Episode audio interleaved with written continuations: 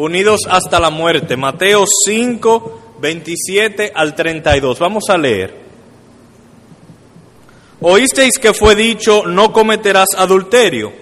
Pero yo os digo que cualquiera que mira a una mujer para codiciarla, ya adulteró con ella en su corazón. Por tanto, si tu ojo derecho te es ocasión de caer, sácalo y échalo de ti, pues mejor te es que se pierda uno de tus miembros y no que todo tu cuerpo sea echado al infierno. Y si tu mano derecha te es ocasión de caer, córtala y échala de ti, pues mejor te es que se pierda uno de tus miembros y no que todo tu cuerpo sea echado al infierno. También fue dicho, cualquiera que repudia a su mujer, dele carta de divorcio. Pero yo os digo que el que repudia a su mujer, a no ser por causa de fornicación, hace que ella adultere. Y el que se casa con la repudiada, comete adulterio. Bien, nosotros estamos aquí en la iglesia, algunos de los sermones, estudiando el Sermón del Monte. Este, este texto que acabamos de leer es parte del Sermón del Monte que se encuentra desde el capítulo 5 al capítulo 7 de Mateo.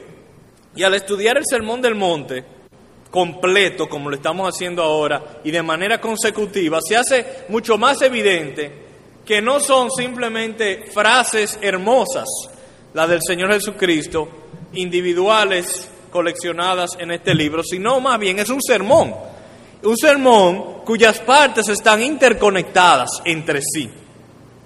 El sermón inicia, como ya vimos, las bienaventuranzas.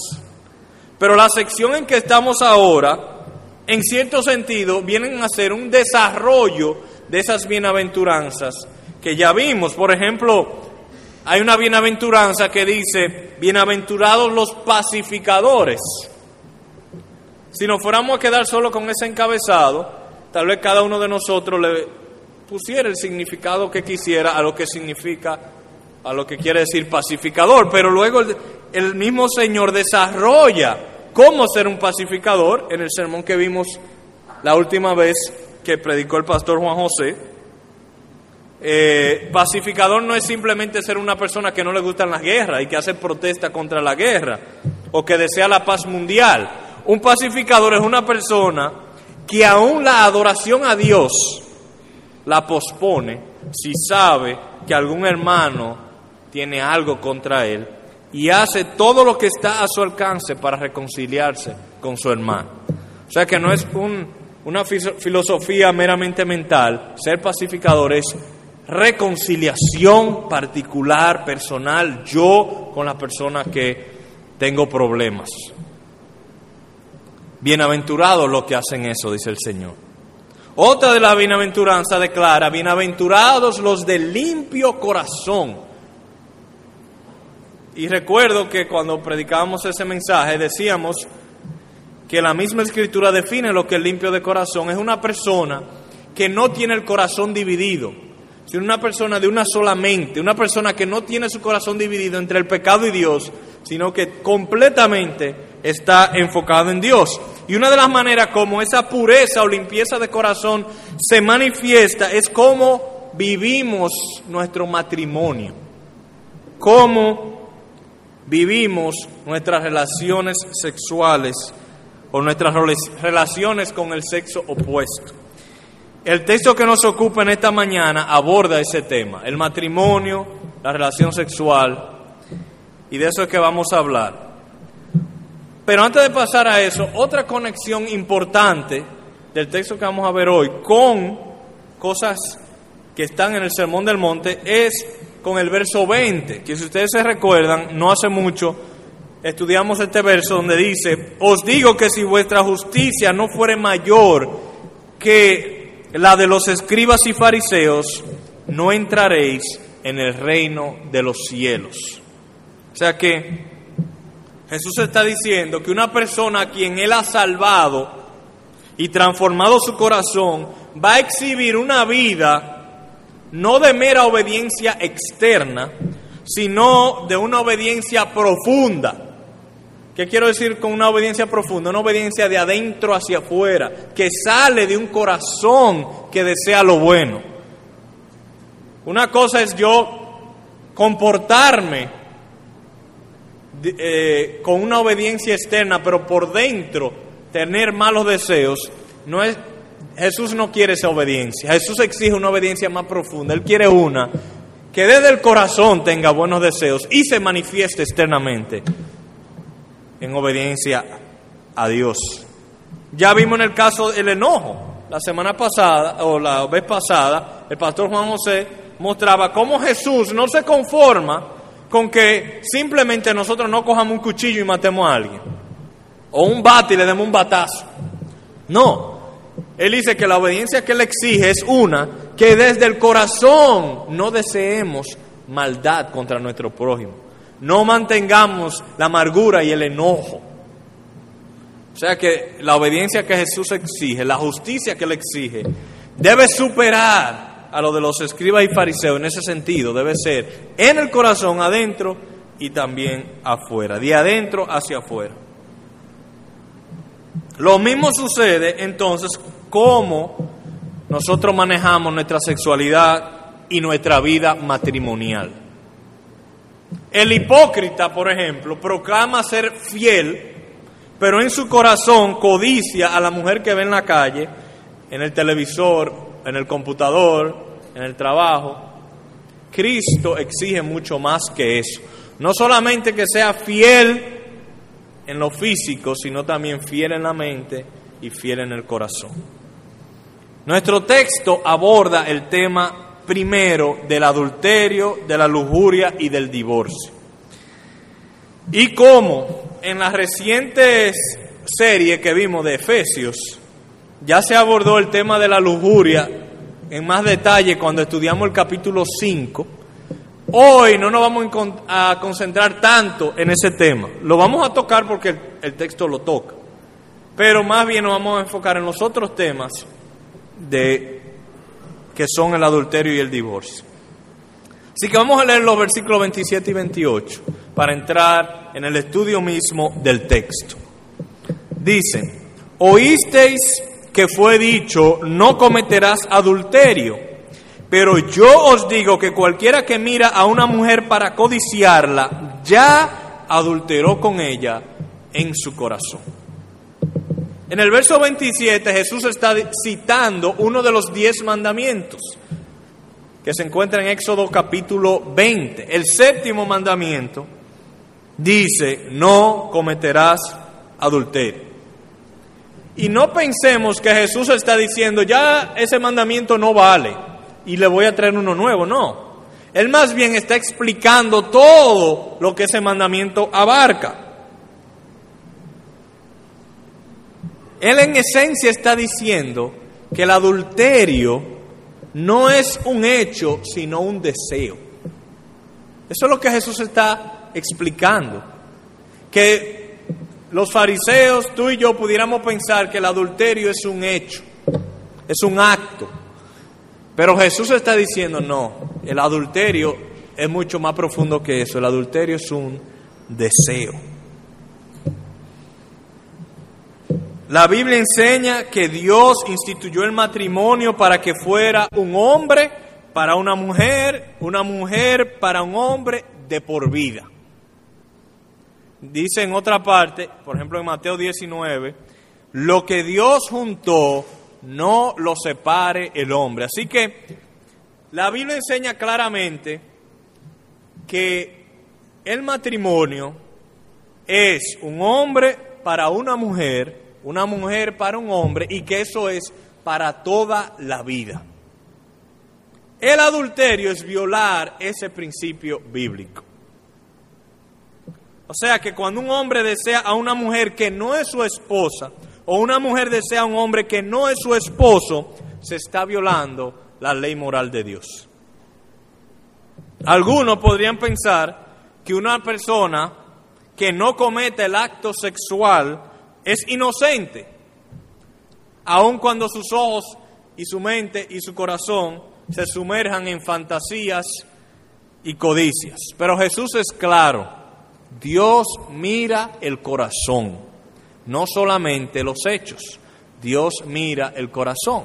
Por tanto, aunque te parezca que el adulterio se limita solo a hechos, Jesús claramente dice aquí que es más profundo.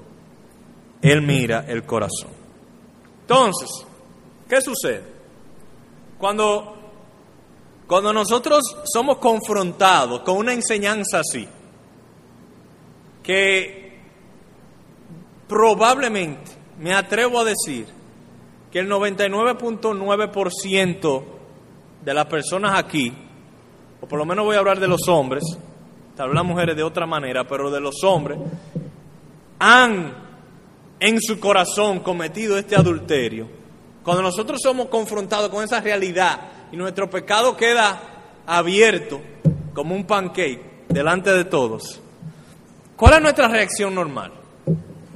Bueno, nosotros los hombres tendemos a defendernos de la siguiente manera o algo así. Bueno, es verdad que eso está mal, pero tú no has visto cómo andan las mujeres en la calle. Es que si tú te vas a la plaza, eso es imposible que uno no vea lo que no debiera ver. Tú has visto lo que hay en televisión, uno está tranquilo viendo televisión, queriendo ver las noticias, pero lo que sale ahí es, yo no puedo o, el internet. Es que me están bombardeando por todos los lugares. Esas camisas apretadas, esas faldas cortas, esos pantalones tan apretados que yo no... Es, es un problema. A lo cual el Señor le responde con los versículos 29 y 30. El Señor sabía que tú le ibas a decir eso. Y por eso te dice, versículo 29 y 30. Por tanto, si tu ojo derecho te es ocasión de caer, sácalo y échalo de ti. Pues mejor te es que se pierda uno de tus miembros y no que todo tu cuerpo sea echado al infierno. Y si tu mano derecha te es ocasión de caer, córtala y échala de ti, pues mejor te es que se pierda uno de tus miembros y no que todo tu cuerpo sea echado al infierno. O sea que sí, Jesús reconoce que hay ciertas circunstancias que tú no puedes controlar, que te están bombardeando. Y pueden presentar ocasiones en las cuales pudiéramos caer en adulterio de corazón. Pero es sumamente revelador la manera en que Jesús lo aborda. En lugar de decir, como nosotros pensamos que tal vez diría, bueno, realmente la lujuria y los deseos de tu corazón no son tu culpa, porque es verdad, tú tienes razón. Nada más hay que salir a la calle. Así que, fulano, no te preocupes, sigue codiciando. Jesús no dice eso. Jesús no dice, mujeres, pero aprendan a vestir. No. Él, dice, no le, no le tire la bola a las mujeres. No tire la bola a la cancha a las mujeres. Tú no puedes controlar eso. Mantente tú con lo que tú sí puedes controlar. Como si Jesús dijera, tú no puedes controlar cómo las mujeres en la calle se visten. Tú no puedes controlar la programación en el telecable. Tú no puedes controlar lo que ponen en la página de internet. Pero yo te estoy hablando de algo tan peligroso que si tú estás cayendo en pecado por cualquier causa, lo más recomendable es que tú seas violento, que tú seas radical, que si es el ojo el problema, sácatelo, y que si es la mano el problema, córtatelo. Si tú no puedes tener dominio sobre tu mano, córtala. ¿Por qué? Porque las consecuencias son mucho peores que perder un ojo o perder una mano. Y yo sé lo que ustedes están pensando. ¿Qué? Ojo, mano. El miércoles un hermano me comentaba que cuando él era adolescente combatía mucho con la lujuria. Y cuando leía este texto decía, pero Señor, ¿es eso realmente lo que tú quieres que yo haga? Que me saque el ojo y me corte la mano. Ya hoy día él tiene como 30 años de edad y no es tuerto ni manco, o sea que él no obedeció esa parte de la Biblia. Y la realidad es que si nosotros, uno pensaría, después voy a explicar por qué no es así, pero uno pensaría que si en esta iglesia todos fuéramos hombres serios, que tomáramos en serio la palabra de Dios, por lo menos el 50% aquí tuviera un brazo menos o una, un ojo menos. ¿Qué creen ustedes? ¿Sí o no? Yo probablemente no tuviera ni manos ni ojos. Pero la realidad es que yo aquí no estoy viendo a nadie tuerto, ni a nadie manco. Y si, y si hay alguien manco o tuerto, que yo no lo sé, probablemente no fue por esto. Entonces, ¿qué es lo que está sucediendo? ¿Qué es lo que quiere decir Jesús? ¿O lo estamos desobedeciendo o qué es lo que está pasando? Déjame contarle una historia. Algunos de ustedes ya la han escuchado. En el verano de 1993 había un trabajador, trabajaba, un señor trabajaba para una mina y le habían pedido que limpiara con un bulldozer un terreno que estaba lleno de árboles. Entonces él se montó en su bulldozer, era un campo lejísimo, no había nadie por ahí, y empezó a tumbar árboles. En un momento, él tiene que remover unos árboles del medio para seguir limpiando, y en ese proceso uno de los troncos enormes le cayó en la pierna, debajo de la rodilla, se la rompió así, y además lo atrapó abajo del, del árbol atrapado en el medio de un monte. El hombre empieza a grita, grita, grita, ayuda, ayuda. Pasa una hora y nada. Y el hombre sangrando, desangrándose. Y él quiere salvar su vida. Quiere salvar su vida. Y él pensó, bueno, la única manera que yo me voy a salvar de aquí es si yo me corto esa pierna. Y esto es una, una eh, historia verídica. Vaya a selecciones del año 1993, la va a encontrar ahí. ¿Y qué hizo? Se quitó uno de los cordones de sus botas, se lo amarró fuertemente en su muslo, hizo un torniquete y con una cuchilla de bolsillo que él tenía, empezó con la piel, músculo, hueso, hasta que se cortó debajo de la rodilla la pierna se zafó de ahí, se arrastró hasta el bulldozer que estaba a 30 metros. Después condujo el bulldozer medio kilómetro hasta su camioneta. Después se montó en la camioneta que era mecánica y con la pierna buena y los brazos manejó tres kilómetros hasta que llegó a la casa más cercana de un campesino y ese campesino lo llevó al hospital y así pudo salvar su vida salvó su vida. Ahora, cuando nosotros leemos eso, ¿ustedes dirían que él fue exagerado o no? Tal vez nosotros no tendríamos la valentía de hacerlo, porque yo no me imagino el dolor que eso pudo haber causado, pero la realidad es que era eso. ¿Cuáles eran sus opciones? yo te pregunto, ¿hizo este hombre lo correcto o fue una medida exagerada? Bueno, depende de lo que está en juego. Si, lo que él, si él hubiese podido salvarse de otra manera, fue una exageración. Pero estaba en juego su vida. Si él, si él se quedaba debajo del tronco, esperando que alguien lo fuera a buscar, podían pasar ocho horas y tal vez se hubiese muerto. Y él decidió salvar su vida, ser violento y asegurarse aumentar la posibilidad de salvarse. Aunque fue doloroso para la mayoría de nosotros, inimaginables, es probable que todos estemos de acuerdo que él hizo lo correcto. Pues como resultado logró salvar su vida, aunque perdió algo sumamente valioso, su pierna para siempre. Jesús en este texto que estamos leyendo nos presenta dos casos particulares para ilustrar un principio. Él está usando casos particulares para ilustrar un principio general de cómo nosotros debemos actuar ante el adulterio del corazón, ante la codicia. El punto es este. Tú eres eterno.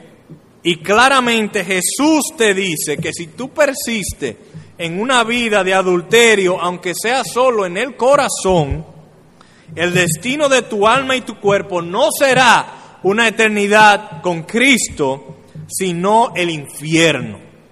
un lugar de tormento eterno donde se recibe el justo castigo por los pecados. Sea tu ojo, sea tu mano, sea tu televisor o tu suscripción al cable o tu conexión de internet o ciertos lugares donde tú visitas o cierta persona con quien te juntas, cualquiera de esas cosas, si se están siendo ocasión para caer en adulterio físico o de la carne o del corazón, Jesús te dice, eso es demasiado peligroso para jugar con eso. Lo que está en juego es eterno, condenación eterna. Córtalo de tu vida, sé violento, porque es mejor que tú pierdas eso y no que pierdas tu vida en el infierno. Eso es lo que Jesús está diciendo. No meramente el ojo, no meramente la mano, cualquier cosa que te esté siendo ocasión de caer. Cueste lo que cueste. No obstante, en lugar de percibir la palabra de Jesús como un intento a aterrorizarnos, realmente yo creo que esta palabra tiene mucha misericordia de parte de Él. Son palabras de amor y condescendencia, aunque suenen duras. ¿Por qué? Él sabe que somos débiles.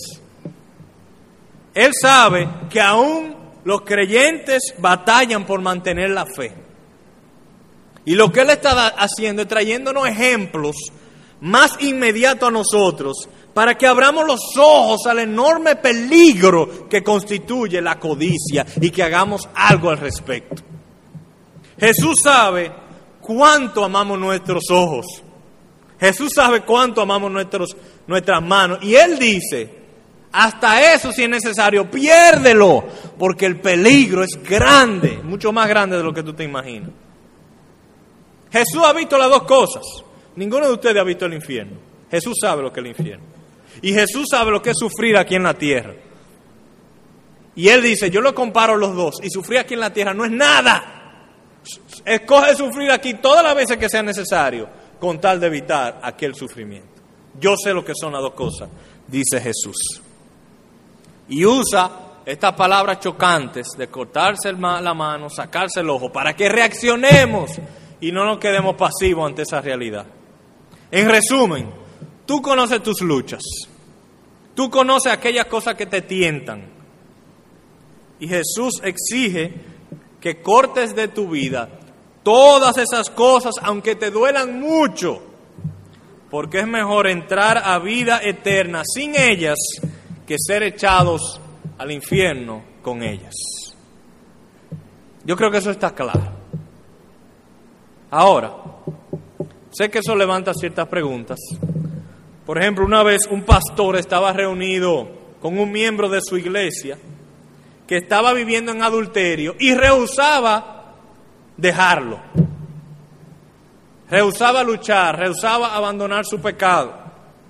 Y el pastor usó, este texto para advertirle que él estaba jugando con su eternidad y que si persistía en ese pecado, no se sorprenda si terminaba en el infierno.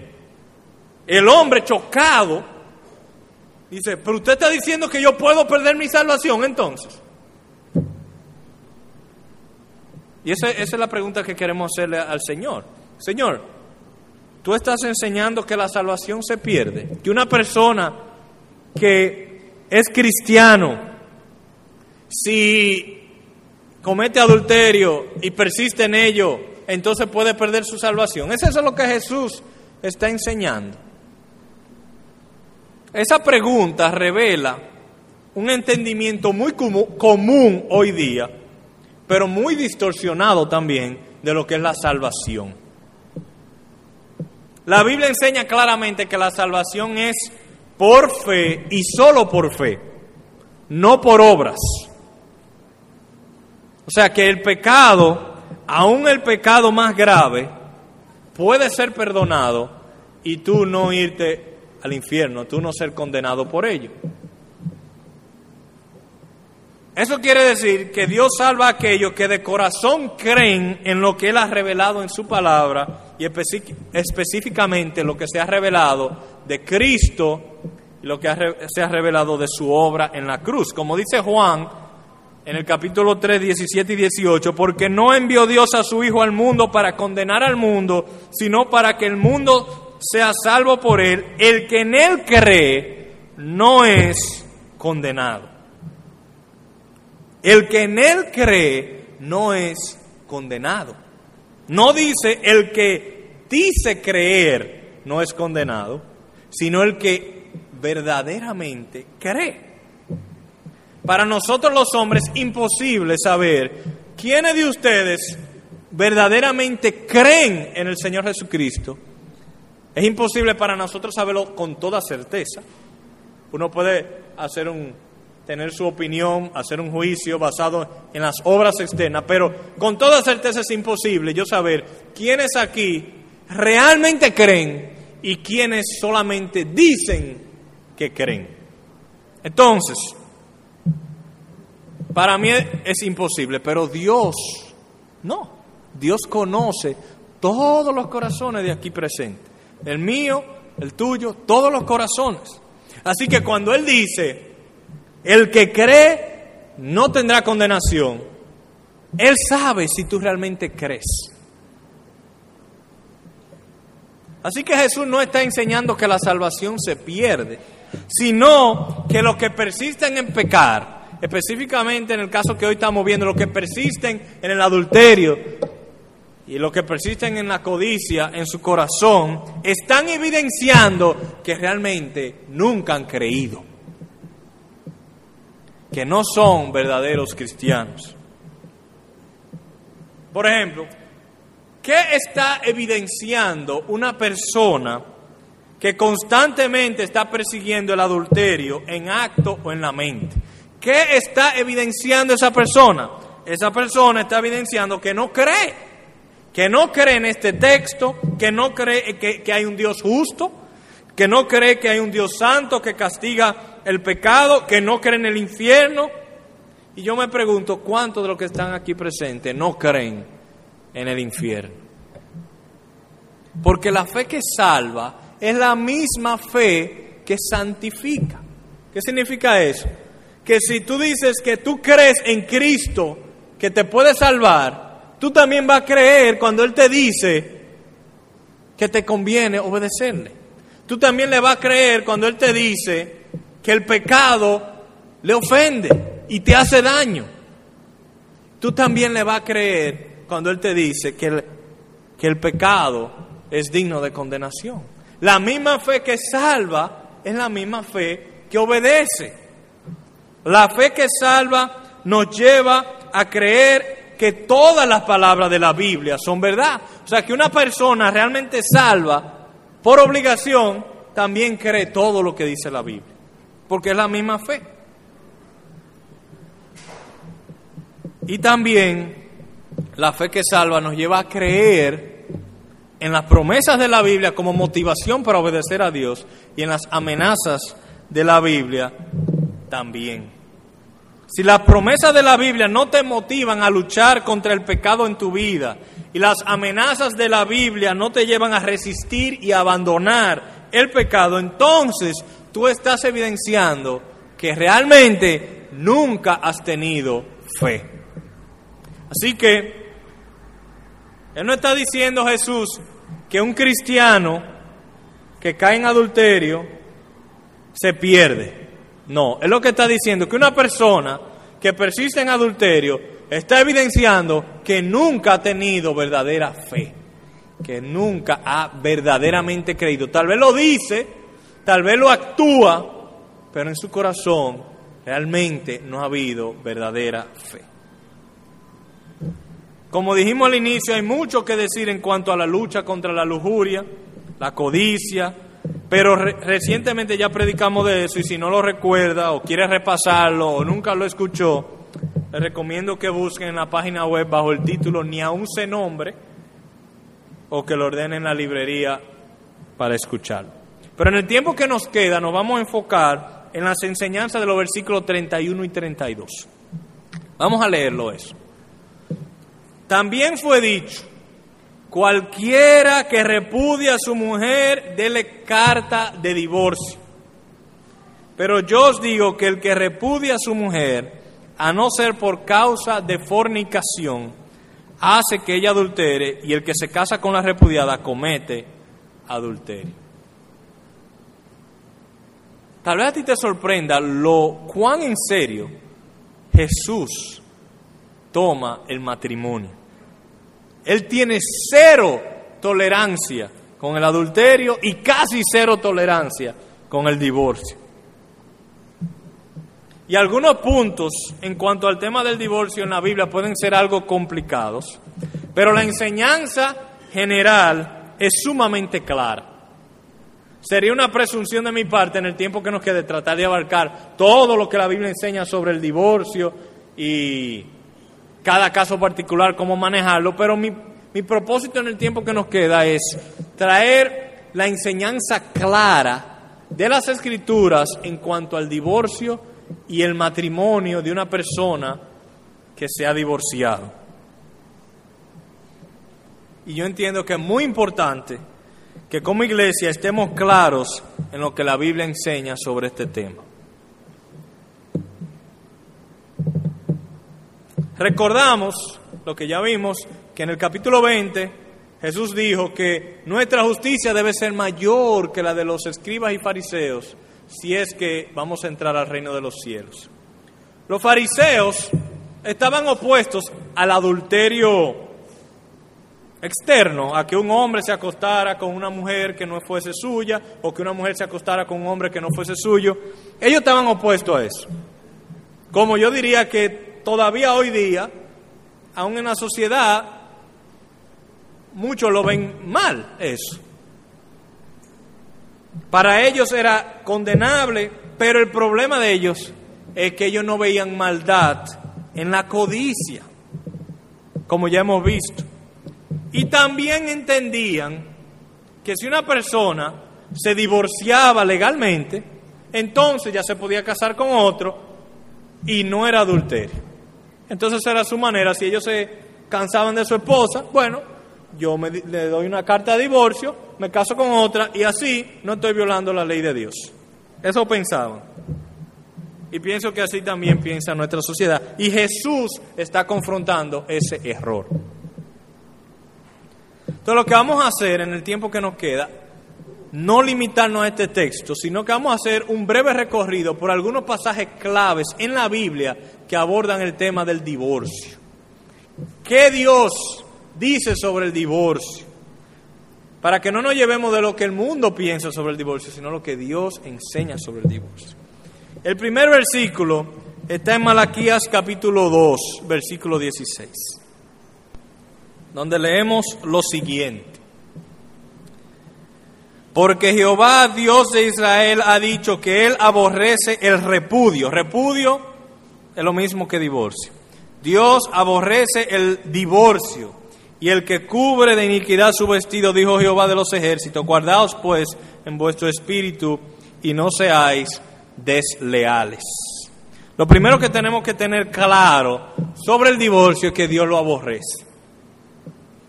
El mundo ve el divorcio como una alternativa cuando dos personas no se entienden, pero Dios no lo ve así. Dios aborrece el divorcio. Otro texto, Mateo 19, a partir del verso 3. Voy a leer desde el 3 al 10, pero lo que voy a hacer es que lo voy a ir comentando. Mateo capítulo 19, voy a empezar con el verso 3. Entonces vinieron a él los fariseos tentándole y diciéndole, ¿es lícito al hombre repudiar a su mujer por cualquier causa? Es posible que los fariseos hayan escuchado el sermón del monte, porque esto es en el capítulo 19, pero en el capítulo 5, como ya vimos, ya Jesús había hablado. Es posible que los fariseos hayan escuchado o que, o que alguien haya dicho, mira, Jesús enseña diferente a lo que ustedes piensan sobre el divorcio. Y vienen con una pregunta sobre el tema del divorcio. La pregunta es que si Dios permite que una persona se divorcie por cualquier razón o por cualquier causa, a lo que Jesús les responde con los versículos 4 al 6 que voy a leer ahora. Él respondió, respondió, respondiendo les dijo, ¿no habéis leído que el que los hizo al principio varón y hembra los hizo? Y dijo, por esto el hombre dejará padre y madre y se unirá a su mujer y los dos serán una sola carne. Así que no son ya más dos, sino una sola carne. Por tanto, lo que Dios juntó, no lo separe el hombre. En otras palabras, Jesús le dice, no, no es lícito que una persona se divorcie por cualquier, por cualquier razón. Porque Dios instituyó el matrimonio desde la creación entre un hombre y una mujer. Dios es quien une al hombre y la mujer en el matrimonio y el hombre no tiene derecho de romper esa unión porque él no fue que la hizo, fue Dios que la hizo y lo que Dios juntó no lo separe el hombre. Esa es la razón fundamental por la cual Jesús dice firmemente, no hay divorcio por cualquier razón. Luego los fariseos traen un caso particular que se encuentra, no vamos a ir allá por asunto de tiempo, pero si ustedes quieren lo pueden leer luego, en Deuteronomio 24, del 1 al 4, dice el verso 7, le dijeron, ¿por qué pues mandó Moisés dar carta de divorcio y repudiarla? Se le está diciendo, Jesús, pero si tú dices que no se puede divorciar por cualquier razón, ¿por qué en Deuteronomio 24 enseña eso? En resumen, aquel texto dice lo siguiente, que si un hombre se casaba con una mujer y cuando se casaba encontraba algo indecente en ella, él podía darle una carta de divorcio. Y esa mujer entonces tenía el derecho de casarse con otro hombre. Entonces los fariseos dicen, si tú dices que no, porque ella dice que sí. Y la respuesta de Jesús está en los versículos 8 y 9. Él les dijo, por la dureza de vuestro corazón Moisés os permitió repudiar a vuestras mujeres, mas al principio no fue así. Y yo os digo que cualquiera que repudia a su mujer, salvo por causa de fornicación, y se causa con otra, adultera, y el que se casa con la repudiada, adultera. En otras palabras, Jesús dijo, eso no era parte del plan de Dios inicial, es una excepción a causa de la dureza de su corazón. Y si nosotros vamos al texto, nos vamos a dar cuenta que el propósito no era darle permiso a los hombres a divorciarse, sino más bien una manera de proteger a las mujeres. ¿Por qué? O porque era muy fácil para ellos decir, ahí está, eh, yo no te quiero más, me voy con otra. ¿Y qué pasaba? La mujer no se podía casar. Era repudiada, pero no se podía casar. O si se casaba, el hombre podía decir, no, espérate, tú no te puedes casar con ella, esa es mía. Entonces la mujer se quedaba en el limbo. Y la carta de divorcio era una manera de que por escrito quedara una protección a la mujer, de que si ella se casaba con otro, el hombre primero no podía reclamarla. Pero, eso es un paréntesis. Jesús presenta claramente cómo Dios ve el divorcio diciendo que todo el que se divorcia y se casa con otro comete adulterio y que aún la mujer repudiada, la inocente, o sea, tomemos el caso de una pareja donde el hombre dice, yo me divorcio por cualquier razón, porque tiene la nariz muy larga, me divorcio, y la mujer tiene que aceptarlo. Dice Jesús que si ese hombre se casa con otro, está cometiendo adulterio. Y que si esa mujer se casa con otro, aun cuando ella no quería divorciarse, también ella está cometiendo adulterio. Lo cual nos enseña que para Dios ellos siguen casados.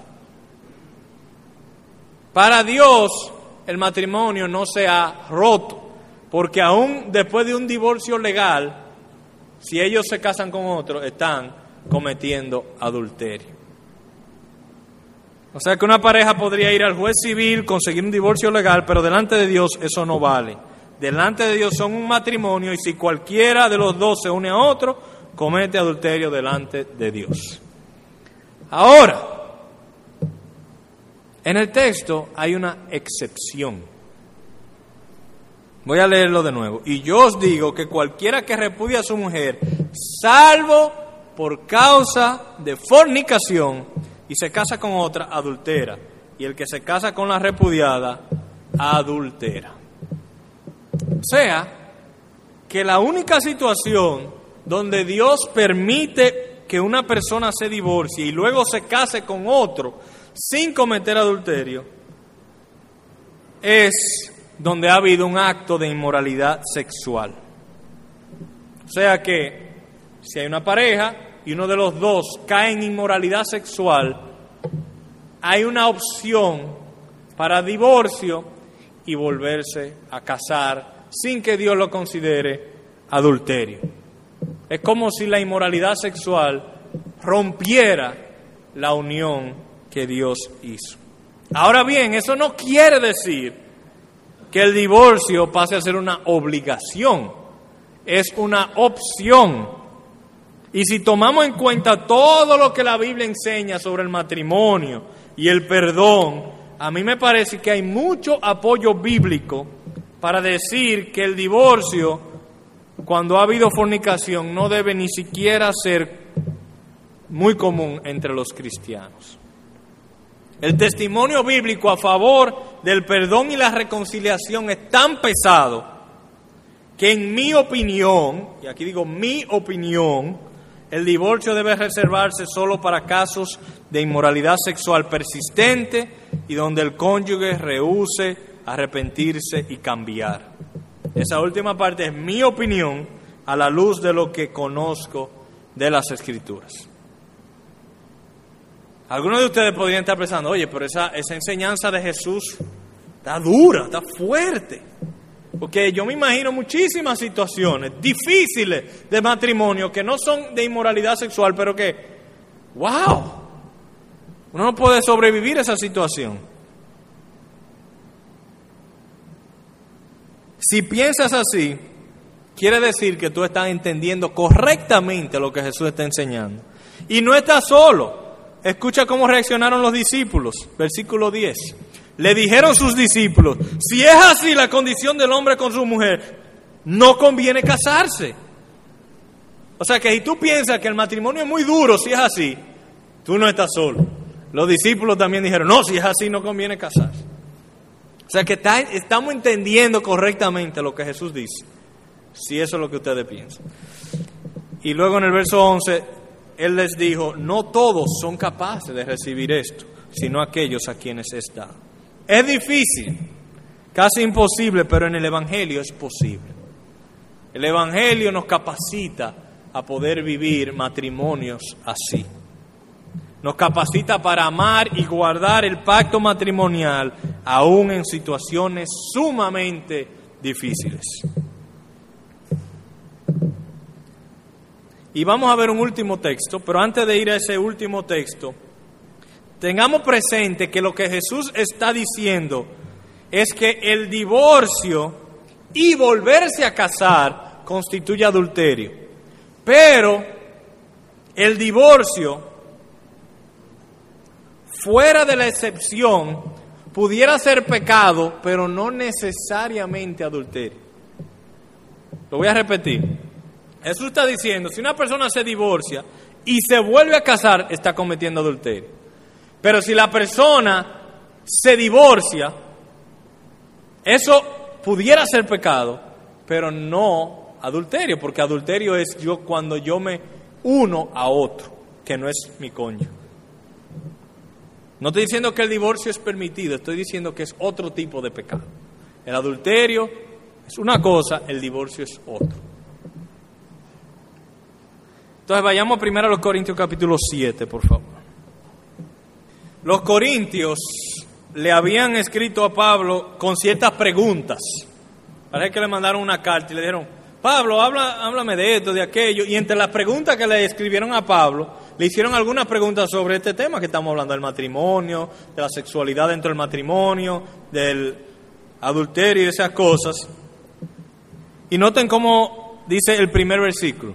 En cuanto a las cosas de que me escribisteis, bueno le sería al hombre no tocar mujer. O sea que Pablo está respondiendo ciertas preguntas que los corintios le hicieron.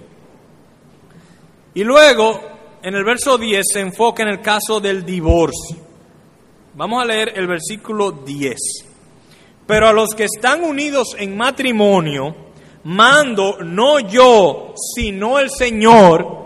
En otra palabra está diciendo, basado en lo que Jesús dijo, que ya hemos estudiado aquí, en el Sermón del Monte y en otras partes, la mujer no se separe del marido. Pablo afirma la enseñanza del Señor Jesús que ni el hombre ni la mujer deben procurar la separación. No obstante, en el verso 11 introduce una cláusula bastante controversial o interesante. Dice el verso 11, Voy a cogerlo desde la mitad del 10. Que la mujer no se separe del marido. Y si se separa, quédese sin casar o reconcíliese con su marido. Y que el marido no abandone a su mujer. O sea que Pablo está diciendo, lo que el Señor enseñó, eso es lo que debemos obedecer. No se separen. Pero si se separan, entonces, parece que Pablo entiende o, está consciente de que hay ciertos casos donde la separación pudiera ser inevitable. Tal vez tiene en mente casos de abuso físico, por ejemplo, un hombre que maltrate a su mujer físicamente. Si es un asunto prolongado, probablemente la mujer no tenga otra alternativa que separarse. O un cónyuge que pone en riesgo el sustento de la familia. Por ejemplo, alguien que, que esté adicto a los juegos al azar, a los casinos, y que todo peso que vea por ahí es para votarlo en el casino. Y no es una vez, dos veces, es que ha votado decenas de miles de pesos y no cambia, es posible que la única alternativa que le quede a esa mujer para protegerse a ella y su familia y sus hijos sea una separación. O el caso de un hombre adicto a las drogas, o un narcotraficante. Son situaciones que no son inmoralidad sexual, pero la mujer, por esa circunstancia, o el hombre, no solamente se limita a la mujer, es inevitable que se separe. No obstante, el trato aquí es diferente que en el caso de la inmoralidad sexual. Si hay inmoralidad sexual, nosotros creemos que el Señor está enseñando que puede haber divorcio y otro matrimonio sin que haya adulterio. Pero en otros casos de una separación inevitable, solamente hay dos alternativas que la dice el texto. Vamos a leerla de nuevo. Si se separa, verso 11, una alternativa, quédese sin casar. Segunda alternativa, o reconcíliese con su marido. Esas son las únicas dos alternativas que hay. Para una persona que está en una situación que entiende que debe separarse, pero no ha habido inmoralidad sexual. Finalmente, el apóstol abarca el tema de los matrimonios mixtos. En otra palabra, ¿debe un cristiano separarse de su pareja si, esa, si ella no es cristiana o si él no es cristiano? Versículos 12 en adelante. Y a los demás yo digo, no el Señor, si algún hermano tiene mujer que no sea creyente o e, y ella consiente en vivir con él, no la abandone y si una mujer tiene marido que no sea creyente y él consiente en vivir con ella, no lo abandone, porque el marido incrédulo es santificado en la mujer y la mujer incrédula en el marido, pues de otra manera vuestros hijos serían inmundos, mientras que ahora son santos. Pero si el incrédulo se separa, sepárese, pues no está el hermano o la hermana sujeto a servidumbre en semejante caso, sino que a paz nos llamó Dios porque ¿qué sabes tú, oh mujer, si quizá harás salvo a tu marido? ¿O qué sabes tú, oh marido, si quizá harás salva a tu mujer? En otras palabras, si un cristiano está casada, casado con una inconversa o una cristiana con un inconverso y el inconverso no quiere divorciarse, sino que está bien, le gusta el matrimonio y quiere seguir, Dios manda que el creyente debe seguir en el matrimonio. Y que eso puede beneficiar y contribuir a la salvación del esposo o de la esposa. Y aquí hay mucho testimonio de eso. 20 años después, 15 años después. Y también puede contribuir a la salvación de los hijos. Pero, si el incrédulo dice, yo me divorcio, el cristiano no está obligado a permanecer en esa situación, sino que Dios le da la libertad de divorciarse. Dice el texto, pues no está el hermano o la hermana sujeto a servidumbre en semejante caso, sino a paz nos llamó Dios.